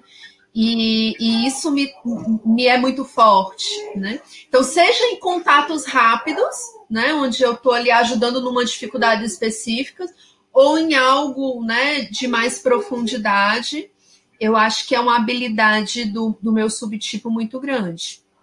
E, e, eu destacaria, você trouxe aí é, é, conexão integral. É isso, está inteira ali. E além de ser uma conexão integral, você acabou também pontuando, é uma conexão rápida. Sim, fácil, sim. que não demanda esforço, é como não. se fosse natural, não é isso? E naturalmente isso ajuda muito na tua vida, não é? Cecília, vamos fazer o caminho inverso. Qual é a super habilidade, o valor, a excelência do nove participação? Vamos lá. O que é que eu percebo muito em mim? Né? É, a gente, como nove, tem muito essa questão de fugir do conflito. Então, se de repente eu estou numa reunião de equipe e o pessoal começa a, a, a apresentar sugestões opostas, e aí eu começo a ouvir todo mundo e de repente eu saio com uma solução que congrega todas as expectativas de todo mundo. E assim, acaba que isso já facilita aí no trabalho, facilita aí na, na no encaminhamento né, da, das coisas. E eu vou, assim, eu tenho também uma, uma habilidade que é, às vezes eu vou falando com cada um, mesmo a, a, as pessoas de equipes distintas e até rivais, e eu consigo é, convencer as pessoas a fazerem aquilo que, que, que eu acho que, na minha perspectiva, seria bom para o grupo, seria bom para todo mundo, né?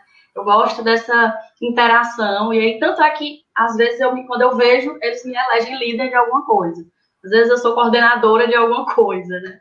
Porque eu, eu faço esse movimento de falar, de tentar congregar aí todas as opiniões e ter aí um senso comum. Né? Perfeito, Cecília, perfeito. Você pontuou aí coisas que são muito importantes aí do 9 eh, participação, né? É a super habilidade. Eh, todo mundo no grupo gosta do 9 participação. Acaba sendo uma figura central no grupo, embora não haja interesse do 9 participação, não. não, não há intenção, nem há esforço para isso, nem gosta muito. Mas como você disse, às vezes até a liderança acaba caindo no teu colo porque o Nove Participação consegue eh, dialogar com todas as linhas que tem dentro do grupo, com as divisões, consegue unir. E eu destacaria isso que você trouxe, que realmente é uma super habilidade, a capacidade de ouvir todos no grupo e a partir de todos, às vezes até de opiniões opostas, o Nove Participação consegue chegar a algo comum e bom para o grupo. Isso é uma super habilidade, né? E faz uma isso vez, com muita naturalidade, vai. Uma vez eu ouvi que eu tinha uma liderança tranquila. Ok. Né? Uma liderança tranquila, uma liderança conciliadora, como você falou, que congrega, que agrega, que dilui diferenças, que dilui tensões, né? e que consegue levar todo mundo de uma maneira bem leve para aquilo que é um interesse comum do grupo. Né? Perfeito. Filipe, qual é a super habilidade do Novi Apetite? Vamos lá ver aí qual é a excelência que você já percebe. Olha, é, eu acho que esse contato comigo mesmo facilita a minha própria descoberta. Né? Então, eu tenho uma facilidade muito grande de é, compreender os meus processos internos, né? apesar de sentir ainda a confusão, né? É, e, e, eu vejo isso como um, um grande valor para quem quer trabalhar com autoconhecimento e desenvolvimento pessoal, né, desenvolvimento humano, tem que se conhecer, né? Isso é uma coisa que é, é, é principal, né? E aí perceber que eu tenho essa autoconsciência muito forte, que eu percebo em mim mesmo, isso aí eu acho que é muito bom, né? Saber que eu me conhecendo muito mais, eu vou ajudar muito mais pessoas. É claro que eu tenho que ter essa compreensão de que, de certa forma, todo esse conhecimento tem que estar colocado em prática, tem que estar a serviço dos outros, a serviço do mundo, e não só como uma forma de me autoconhecer, de uma forma egoísta, né? Então, eu tenho muito forte isso em mim, esse tudo que é autoconhecimento, autoquestionamento, isso desde criança foi muito forte em mim, esse contato comigo mesmo, de me autodescobrir, de tentar descobrir quem realmente eu sou, né? Essa vontade, esse desejo mesmo. Que bom, Felipe. Eu estava lembrando aqui, a primeira vez que eu vi o Felipe, né? Chego lá na Tabuba para, um, para uma vivência, né? Foi o retiro, não foi? Sim. E eu, não conhecia o Felipe e vi, puxa vida, que legal, um rapaz tão jovem, vem lá de São Paulo para participar do, do, da vivência, uma semana e tal, e depois vendo a participação do Felipe, e, e depois ele veio fazer a formação e vendo toda a a maneira como, como o Filipe atravessou o processo da formação de uma maneira muito bonita, realmente eu, eu, isso que você está a falar é uma coisa que a gente percebe. O teu nível de consciência é muito claro desde o início. A clareza com que você se percebe, a consciência de si, e isso é, é, uma, é uma riqueza, é uma excelência, né? E, sobretudo, no 9, como você já disse, porque é uma coisa que, à partida, no estereótipo, a gente não esperaria ouvir do 9 né? Sim. E naturalmente isso te dá uma consistência, te dá uma base mesmo para o teu trabalho agora. Eh, o autopreservação dá isso, consolida, dá alicerce, né? É, não eu, que eu não eu... tenha dificuldade de me, de conhecer, né? Mas assim, okay, eu vejo claro. perante os outros noves, né, que eu vejo uhum. nos comentários, eu não sinto tanta dificuldade em me esquecer no, no, nos outros, nas, nas, outras coisas, e não conseguir estar comigo mesmo. Né? Exato podíamos talvez dizer, a imagem que me vem, as raízes do social, as raízes do participação estão lá no grupo, né? Eu às vezes tenho que ir lá buscar, né, Cecília? As raízes, eh, porque até eu sou a Cecília do Juca ou do IES ou do, do PQV, né? Eu não sou a Cecília, as minhas raízes estão lá. E a Raquel já falou, por exemplo, na adolescência, quando terminava um relacionamento, era um negócio para juntar as raízes de volta, né? E, e talvez no Novi Apetite, essa nota que você está nos trazendo, está mais enraizada em si, né? Está mais enraizada em si. Hum, perfeito, gente, muito bem. Agora já, continuando aí, Felipe, o preço, qual é o preço? Tem um preço também, né? À luz e à sombra, e tem um preço aí também, certamente, nesse subtipo. O que é que hoje você percebe com a tua caminhada, o teu nível de consciência, como preço que o Novo Apetite pode pagar por isso, né? Sim, é, eu, eu, me identifiquei muito com a fala da, da Ana Maria no, numa live que vocês fizeram, né? Que ela falou sobre uhum. a, a imagem da árvore que dá muitos frutos e que ela se sente como se estivesse lá e os frutos estão apodrecendo e não, e não são né, oferecidos. E, e, eu sinto muito isso, sim, um, é um pesar de não ter feito mais, né? É como se eu, se eu tivesse... É realmente essa sensação que eu tenho uma luz tão grande e que em determinado momento eu apaguei essa luz e tantas pessoas que poderiam estar se beneficiando disso e não se beneficiaram, né? É, isso prejudicou pessoas, prejudicou né, muitas coisas que poderiam ter sido feitas, e principalmente a mim mesmo, porque o tanto de tempo que, que demorou para eu me encontrar, assim, realmente em uma atividade, no meu propósito, porque eu, eu tinha realmente uma, um desejo muito grande de encontrar, e que agora eu vejo que eu, que eu encontrei com o Enneagrama e com o trabalho com, com as pessoas, né? Traz esse, esse sentimento, assim, de, de ter deixado muita coisa para trás, né? De não ter, de ter feito, feito pouco, né? Uhum. E talvez a, eu tenho uma imagem, né, que eu percebo que talvez explicaria isso aí. É, me percebo como, como se fosse um amor muito grande navegando a deriva por um mar de indiferença. E aí há uma, uma dificuldade muito grande em aportar, sabe? Porque tem uma força que não me permite conectar com os outros. Então eu fico é, à deriva mesmo. Isso, isso foi sempre muito forte comigo desde, desde a minha adolescência até hoje em dia, essa sensação de estar à deriva, de não ter controle sobre a minha vida e, do, e, do, e dos processos, né? E ao mesmo tempo de não estar levando esse isso que eu tenho, esse meu dom, né, de, de poder escutar, de poder estar ajudando outras pessoas, né? Então, acho que isso aí para mim é, o, é, o, é um dos maiores preços que, que eu pago por isso. Fantástico, Filipe, que bom, que linda essa consciência. Essa imagem diz muito, né? Eu me sinto eh, muito amor, e isso é o nove, há uma riqueza extraordinária em todo o nove, muito amor navegando num mar à deriva, né? E a dificuldade de sentindo que não consegue aportar a dificuldade da conexão, né? Cecília, qual é o preço que o nove participação paga? Você já falou há pouquinho que o povo lá em casa, desde a adolescência, se queixava que você nunca estava em casa, né? Que mais? É, eu acho que, que um preço grande é não fortalecer esses laços familiares, né? Assim, muitas vezes, durante a minha adolescência, eu estava muito fora, estava muito ausente.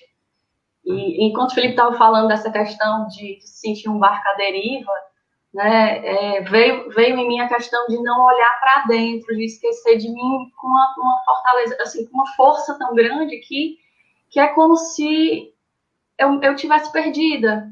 É, e, e assim, eu não soubesse a, a minha verdadeira identidade e colocasse isso tudo com foco nos grupos.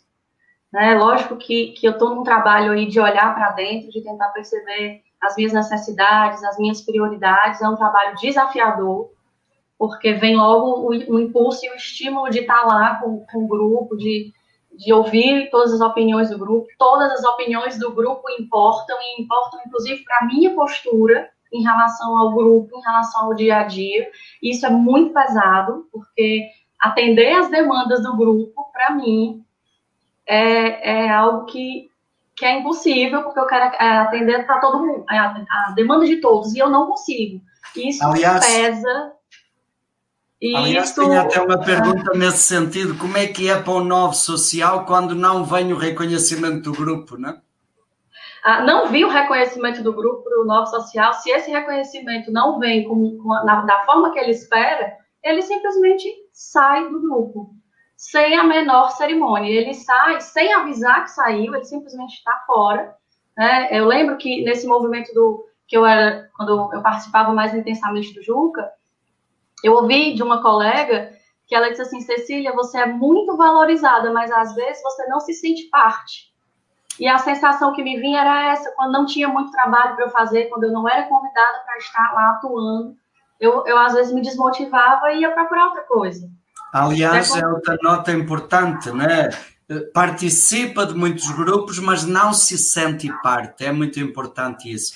E, e o que estava me vindo agora, eu coloco para ver se faz sentido para o novo participação, pegando a metáfora que o Filipe trouxe. O Filipe dizia: Eu me sinto muito amor navegando num mar disperso, sem saber onde aportar, com dificuldade de conectar com a pessoa, com pessoas. E talvez a gente poderia dizer que o tipo 9 participação é muito amor navegando no mar, mas são tantos portos para eu parar que eu nem sei para, para onde vou. Faz sentido, Cecília? Faz, e fica uma confusão terrível. E é, é assim, é como se eu perdesse a minha identidade. Né, nessa participação intensa e nessa doação em detrimento das minhas necessidades, das minhas prioridades. Essa perda de identidade que vem muito forte. Talvez então o grande preço seja esse da dispersão, não é isso? Sim. Raquel, e aí, qual é o preço? Você já falou, já trouxe algumas coisas também nesse sentido, por exemplo, lá na adolescência, nos relacionamentos, era difícil terminar um relacionamento. Que outras coisas hoje você percebe como preço do nove fusão? É, assim, a palavra apagar-se, acho até que o Felipe que usou, é, para mim faz muito sentido, né? É, eu me apago na relação com o outro, né? No, no, meu caso aí com pessoas específicas, né? E e assim, é, é, deixo de lado muitas vezes, hoje em dia bem menos, claro, a consciência tem me ajudado bastante. É, mas assim, sempre tem um deixar-se de lado aquilo que é, é, é seria importante para mim, ou então não se perguntar, né? Assim, você está acomodado ali naquela relação e aí nem para para perguntar, não, o que, que eu preferia, o que, que eu gostaria mais, entendeu? É... E uma coisa que eu tenho percebido muito recentemente, como um preço alto, é essa ânsia de atender o outro, né? E nessa ânsia de atender a expectativa do outro, eu me desconecto de mim mesmo. Né? E aí eu não, eu não brilho né? Nessa desconexão eu, eu me apago também. E aí você trouxe isso, você até trouxe a referência da fala do Felipe. Claro que em todo o nove tem esse perigo de eu me apagar, de eu me diminuir, mas talvez esse perigo seja bem mais forte no nove fusão, né? Acentua isso, o perigo de se apagar e de não brilhar, né? E hum, tinha aí uma, uma pergunta da, da Fátima, e, e é interessante pontuar isso o, o 9, a gente ouvindo o 9, lembra muito o 2, né? É uma das, às vezes, das dificuldades de identificação. E, sobretudo, talvez mais ainda no 9 fusão, aparece muito do 2. Por exemplo, Raquel, a partir da tua compreensão, por que, é que você se identificou com o 9 e não com o 2? Porque tem muito isso também de se anular em função do outro, de perceber o outro, de conexão fácil, rápida, profunda, de identificar o que é que o outro gosta. Mas qual é a diferença? Porque é que a Raquel é 9 e não é 2? É, a Raquel é teimosa, a Raquel bate o pé, né? A Raquel é, não, não fica tão focada nesse agradar, é mais o não desagradar. Né? Daí a dificuldade de falar não ser grande. Né? É uma boa então... característica, não é tanto para agradar, é para não desagradar, perfeito, para evitar o conflito. Isso, né? E talvez. Diz, diz, vai. Não, e aí nisso é, é, é, é isso fica muito mais forte no 9, né? Uhum. eu não quero criar o conflito com a pessoa e, e não digo não, mas também não digo sim, né? Fico ali em cima do muro, vou administrando. Às vezes está uma confusão ainda maior. E estava pensando aqui, Raquel, veja se faz sentido. Talvez no 2 há uma expectativa de receber atenção. E, e no movimento do 9 é o contrário. É, é, é, eu me perco no outro. É, eu me anulo, eu perco o brilho. No fundo, dois espera que a luz do outro incida sobre mim. No nove, é como se a minha luz juntasse com a do outro. A minha luz é para fazer o outro brilhar, não é? Então não há uma expectativa nesse sentido. E, e, a nota que você trouxe de é para evitar conflito, é para não desagradar, não é? Perfeito. Na verdade, a, a, expectativa é mais assim de um reconhecimento, como o Felipe também falou, né? Ah. Não é o reconhecimento é, daquilo que eu fiz pelo outro, mas é do outro reconhecer minimamente o meu valor. Poxa, eu tô ali, né? E quando o outro não reconhece, né, aí que vem a, a, a, a, vingança passiva, né? Você fica chateado, mas também não se posiciona e não coloca, né? E assim, o meu movimento é muito do calar-se, né? E, e, isso maltrata muito as minhas relações. Uhum. Aliás, você trouxe aí uma, uma palavra teimosia e tinha aí uma pergunta que eu deixei para o final para passar para os três, né?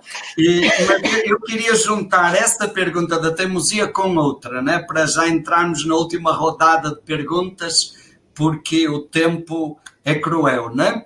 E a conversa está fluindo tão bem que dá vontade de continuar aí, né? Mas então, a pergunta é como é que você, como é que a teimosia se manifesta no vosso subtipo? E a outra pergunta muito importante, vocês foram falando aí da, da consciência, do crescimento, e eu sou testemunha dessa caminhada bonita que cada um de vocês especificamente tem feito, e eu tenho a alegria de ter podido acompanhar isso assim bastante de perto.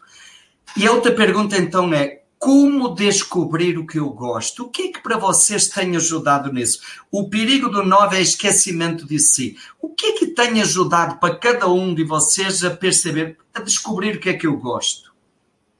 Tá? A não esquecer de mim. Aí podíamos começar, pode ser, Felipe? Vamos lá. A teimosia, como é que se manifesta e depois o que é que tem me ajudado a identificar o que é que eu gosto? A teimosia, podia até pôr minha esposa para falar, que ela deve saber mais que. ela deve estar tá assistindo, ela deve estar tá rindo agora. É, é, é, uma, é, é muito forte, é muito forte. Assim, a, essa coisa de. As coisas precisam ser feitas numa determinada forma, que é do meu jeito que tem que ser feito, senão eu não vou fazer. E vai ficar por isso mesmo, né? E assim, uma. Um, um, eu me sinto muito mal quando eu vejo alguém fazendo algo do jeito errado, né? Principalmente se for uma coisa que eu gosto de fazer, ou enfim, ou eu tenho que fazer, né? Então, quando as pessoas falam para dizer, ó, oh, tem que fazer desse, desse jeito, porque esse jeito tá errado, isso aí pega em mim muito forte, assim. Então, eu tenho essa tendência de fazer as coisas do meu jeito, né? Talvez bem forte por causa do do, do alto Eu sei qual é o certo, eu sei a maneira certa. É. é e não existe outra maneira de ser feito isso, né? Então, aceitar que o outro pode fazer de outra forma é um pouco complicado para mim, né? Eu sinto. Então, e, e sobre. O que é que tem é. ajudado para você a identificar o que você gosta? Talvez para o novo apetite isso é mais fácil, né? É, é. Ou não tão difícil, digamos. Mas assim, é, é, é primeiro perceber o que está me incomodando, né? E, e talvez é, não deixar me atrapalhar tantas coisas. Então, por exemplo, ah, se eu preciso de água, tem que ter uma água aqui para eu não ter que sair para fazer outra coisa. E perceber esses detalhes, quando que eu estou fugindo de, algum, de alguma coisa, né? Para evitar de estar de, de tá fazendo, né? Eu também tenho uma, uma questão muito forte que é de metas. Eu preciso ter metas, né? E, e, e assim, uma meta e eu preciso ter uma segunda meta para que a hora que acabar aquela eu já tenho o que fazer, para não ter que pensar, porque se eu tiver que pensar numa outra meta novamente, aí é capaz de eu sair fora do, do, dos trilhos e, e, não fazer aquilo que eu tenho que fazer, né? E isso e outra... são coisas que já foram te ajudando a crescer, né? Que já é fruto já. dessa consciência, né? Isso, é. E a outra coisa é meditação. Eu acho que me ajuda muito, né? Quando eu tô meio perdido, eu preciso me centrar novamente no, no meu objetivo é praticar a meditação. Tem um momento diário em que eu posso estar tá, é, renovando esse, esse meu propósito, né? Que bom, Felipe. E eu, eu achei muito bonita essa expressão que você trouxe. Prestar atenção naquilo que me incomoda. Isso é um grande passo para o novo. Eu, eu, eu conectar com aquilo que está gerando incômodo dentro de mim. Porque a tendência é eu deixar para lá, né? E então é. perceber isso é um grande passo. Muito obrigado. Cecília, como é que é a teimosia do participação? Você já falou um pouquinho, mas vai lá. E depois, o que é que tem ajudado para você a identificar o que realmente você gosta e o que são as suas prioridades? Pronto. É, com relação à teimosia, né? Eu vejo muito, às vezes, nos trabalhos de grupo. Se eu não me sinto muito valorizada, muito demandada, ou até mesmo se, eu, se vem a sensação de desconsideração, eu já começo a não fazer de propósito o que de espero propósito. que eu faça. Né? E, é, e aí, às vezes, eu digo que esqueci, dependendo do grupo. Se for um grupo que eu não posso dizer que eu não fiz porque eu não quis. Mas se for um grupo que eu tenho essa liberdade, eu disse, não, não fiz porque eu não achei que era interessante fazer. Né? Mais ou menos nesse, nesse movimento. Não fiz porque eu não fiz. A teimosia é um é, movimento é, é, de agressividade, de vingança. O Filipe há pouco falou isso, passiva, né? Não é aquela vingança do oito, né? É uma vingança que dá um prazerzinho, não dá? Eu tenho um pouquinho assim de asa 8, então às vezes até alguns amigos mais fortes assim, tu parece 8, né? porque eu tenho um pouco. Às vezes eu digo, não vou fazer porque eu não vou fazer, porque eu acho que não faz sentido. Né? Mas, assim, é lógico que hoje, com essa consciência, eu já percebo que, que é um movimento meu, que essa desconsideração é porque eu espero muito de fora, que eu preciso encontrar dentro. Já tenho feito um trabalho de olhar aí para o meu interior, de perceber o que eu estou sentindo, de perceber o que eu gosto, e aí já entrando aí na resposta da segunda pergunta, né? Como é que eu faço? É, eu gosto muito da meditação, acho que a meditação me faz reconectar aí com, com as minhas necessidades, com as minhas prioridades. E principalmente, eu acho que uma coisa que ajuda muito nova é sistematizar o que ele precisa fazer. Quando ele, eu, eu escrevo o que eu preciso fazer, porque senão eu me perco. Né? No trabalho, quando eu vou começar a trabalhar, eu geralmente anoto todas as minhas prioridades daquele dia e vou ticando. E no final dá uma, uma sensação assim de dever cumprido, né? E, quando eu preciso uh, decidir alguma coisa, é lógico que não é uma tarefa tão fácil, porque sempre vem aquela questão da confusão interna. Mas eu, eu coloco, eu planilho mesmo. Ah, se eu fizer isso, é, qual, qual que sentido isso faz para mim? Por que que isso é, é necessário que seja feito? E qual o momento melhor? E eu peço ajuda também de outras pessoas, né? Que, que me ajudam aí, enviando essas planilhas que eu possa realmente sistematizar e organizar os meus pensamentos. E, e também vários trabalhos terapêuticos, renascimento, renascimento foi algo que me, me abriu os olhos para muita coisa, ressignificou muitas crenças, muitos traumas, e hoje é, eu me vejo aí nesse caminho com vários horizontes abertos e, e muito feliz. Que bom, que bom. E aí, Raquel, você já estava falando um pouquinho da teimosia. Como é que é? A teimosia também, o que é que tem ajudado para você a identificar, perceber o que realmente você quer, o que gosta? É, a teimosia claramente é uma expressão da raiva, né? Então, é, para mim é uma coisa que vem muito intensamente. Quando eu tô chateada, é aquela ideia, aquela ideia e pronto. Não adianta tentar me convencer, né? E depois não. depois que a raiva passa tranquilamente, né? Eu posso ceder, mas na hora da raiva não, não tem muita negociação. Aliás, é, é bom talvez pontuar é. isso, porque embora o 9 fusão seja o 9 que tem mais tendência para se anular e que a energia vem do outro, como você disse, mas tem essa nota. Quando eu quero uma coisa, aí eu não abro mão, não. Aí a teimosia também é aí. Há uma determinação aí para conseguir o que eu quero, do jeito que eu quero. Aí vem a energia do, do, do instinto sexual que é forte, não é isso, Raquel? É. Até esqueci de falar isso na, nas habilidades, né, que me dá, porque quando eu coloco uma coisa na cabeça, é aquilo, eu não tenho pressa no meu tempo, eu sei que vai acontecer, mas vai. né? Uma coisa Há uma assim muito determinação. Tem, né? Tem, né? Muito bem. E o que e... é que tem ajudado você na tua caminhada a identificar aquilo que você quer, gosta, o que são as tuas prioridades? É. Um pouco do que o Felipe e a Cecília falaram, assim, faz muito sentido para mim. Na verdade, em síntese, é ter um momento para mim. Né? Seja um momento de meditar, seja um momento de rezar, seja um momento de me organizar, seja um momento de me exercitar. Então, assim, momentos em que eu paro eu comigo mesmo. Isso me ajuda a voltar para o centro, a me organizar, a ver as coisas que eu quero fazer, né? O que está dentro de mim, o que está me incomodando. Então é isso, é ter o, o tempo para mim conectar comigo, né? Comigo mesmo. É eu estava aqui pensando e vocês uh, estava esperando a fala da, da Raquel para pontuar isso. As, os três falaram de meditação. E eu me lembro já há muitos anos num curso, eu falando sobre meditação, e uma senhora tipo 9 disse assim: Eu não vou meditar, não. Porque se eu já sou dispersa, se eu já sou assim desligada, se eu for meditar, eu vou desligar de vez. E eu disse: experimente. Uns meses depois ela me disse: Olha, é uma diferença enorme, né? Porque a, a, a, meditação para o nove vai lá precisamente nisso, ajudar a conectar comigo, com o aqui e agora, com o meu corpo, com as minhas sensações, com as minhas emoções. É impressionante, hum? Domingo, só para. Já estamos com o tempo aí corrido.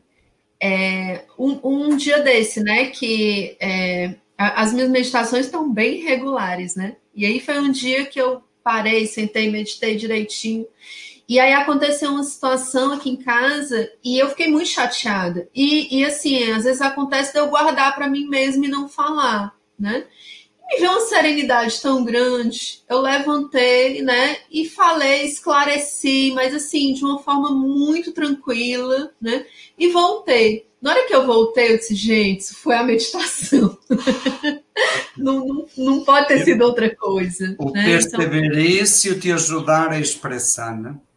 Que bom, gente. Olha, muito obrigado. E eu agora uma palavrinha, a última palavrinha de vocês, uma palavra de despedida também aquilo que vocês quiserem falar para as pessoas, tá bom? Vamos lá. Pode começar aí, Felipe? Posso, posso. Queria agradecer mais uma vez estar né, com vocês aqui. O IESH é sempre uma casa né, que a gente retorna e eu me sinto em casa realmente, estando aqui com vocês, né? E dizer que eu, eu tô com um canal no, no, Instagram, quem quiser conhecer meu trabalho, é Felipe Cortes, underline Enneagrama. E eu estou iniciando um, trabalho com Enneagrama e, e, e os mitos e, a, e, as histórias, né? Um trabalho bem legal. Quem quiser acompanhar, pode ir lá seguir. Muito obrigado. Muito, Muito obrigado, Felipe. Cecília, um abraço para os grupos aí. Só gratidão. Um abraço para os grupos, pessoal do Juca, o pessoal do PQB, do IES, né? Ai, meu Deus. É, é assim, só gratidão mesmo. Estou muito lisonjeada de ter sido convidada e me coloco aqui à disposição para quem quiser, depois, se ficou alguma dúvida não esclarecida, né? Se quiser entrar em contato. Uh, queria agradecer em especial aí ao Padre Domingos, que desde muito nova que eu conheço e que acreditou no meu potencial, né? É, eu já fui no IESH e nesse movimento de não me sentir valorizada, saí e depois recebi um segundo convite. E abracei esse segundo convite é, com muito é, empenho, com muita responsabilidade.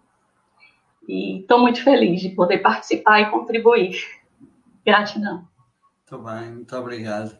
Raquel, é, eu quero só agradecer também, né? É muito bom estar aqui com vocês. Eu acho assim que eu respiro Enneagrama, eu vivencio Enneagrama, eu vivo com Enneagrama, eu trabalho com Enneagrama. né? Minha vida hoje é permeada pelo Enneagrama, é uma grande paixão e trabalho com isso, então me coloco também à disposição, né, como a Cecília, quem tiver dúvidas, né, que tiver aí, é, é, para mim é muito tranquilo estar tá ajudando nesse sentido, tá? E agradecer o Domingos também pela oportunidade, Felipe, Cecília, né? É, a gente aprende também muito quando a gente fala da gente, né? A gente escutando o outro aprende, mas a gente quando compartilha o, o que é nosso, é, a gente aprende também. E é um prazer para mim estar podendo compartilhar isso tudo com vocês. Gente, muito obrigado, muito obrigado mesmo. Eu estou me emocionando fácil, né? Estou até preocupado. E é muito emocionante realmente participar assim no momento destes. Agradeço muito.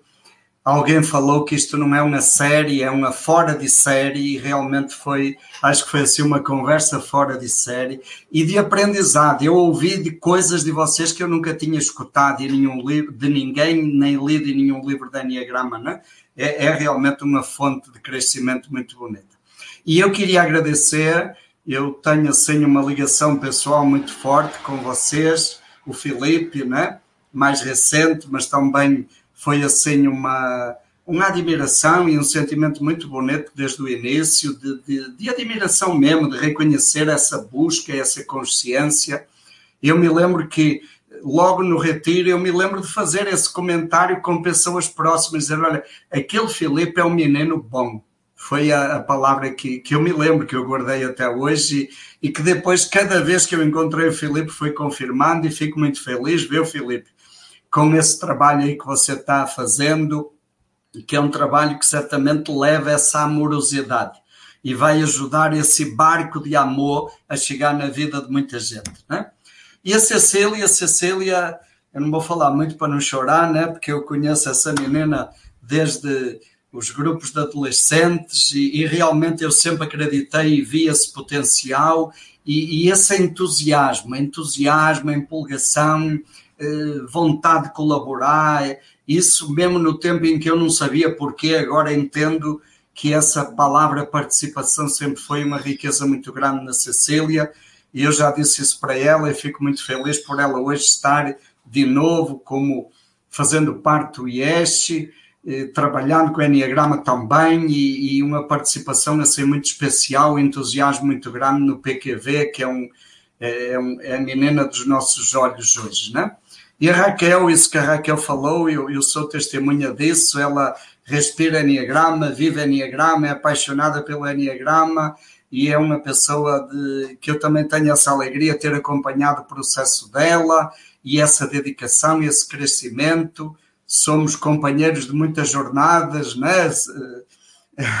de muitos trabalhos, e é sempre uma alegria muito grande estar junto, trabalhar junto e perceber essa, essa garra. E eu vejo em você essa garra, esse dinamismo e esse brilho, tenho esse brilho de, de entusiasmo que contagia também. Gente, muito obrigado, muito obrigado a todos que nos acompanharam. Me, me, disseram que, eu, que era para eu agora no final pedir para colocar lá o, o como é que chama, o like, o ok, o eu gostei, se você gostou desta live, coloca lá, parece que é para clicar na mãozinha, né? Eu não sei direito como é que é isso. Então você que nos acompanhou, se você gostou, se isto foi significativo, se você sente que está ajudando, deixe lá também a sua marca né, o seu registro. E agora ficamos com o cartaz da próxima live. No próximo domingo nós vamos ter os tipos 1, subtipos do 1. Então ficamos com isso. Um grande abraço, muito boa tarde, um bom domingo e uma boa semana para todos.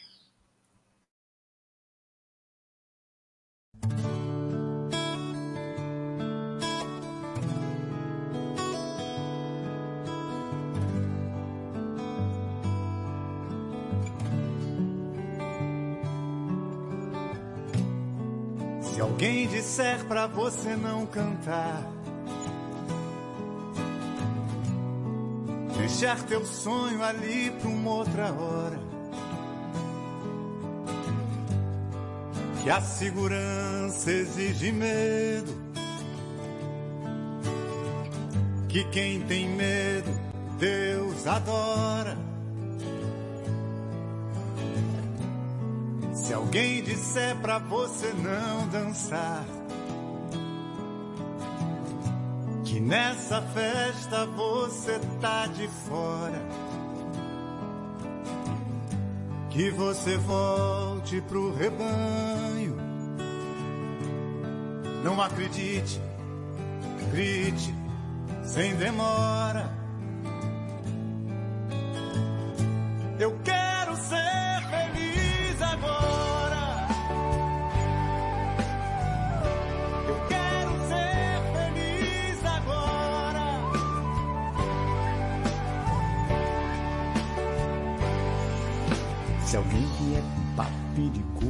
Eu quero ser feliz agora, de Oswaldo Montenegro, né?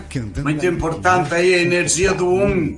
E nós no próximo domingo vamos contar com a participação da Caruza, da Norberta e da Suzane. As três são facilitadoras da Enneagrama, do Instituto Enneagrama Shalom, e vão nos ajudar a compreender os subtipos do um.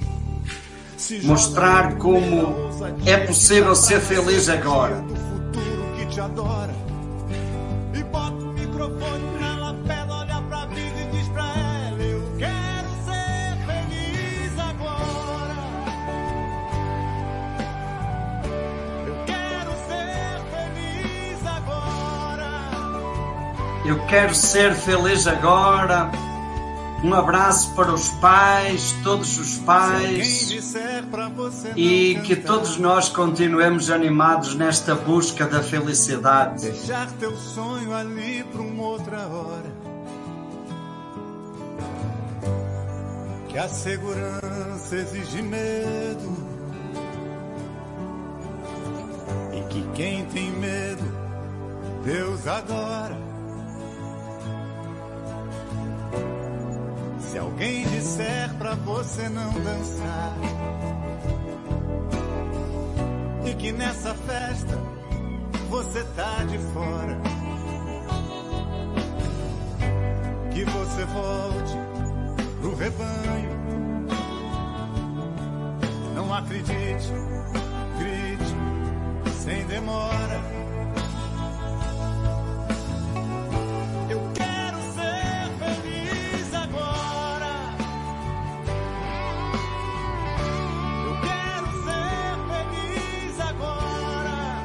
Eu quero ser feliz agora, vamos ser felizes, um dia feliz, uma semana feliz para todos. Até ao próximo domingo, um grande abraço para todos que nos acompanharam.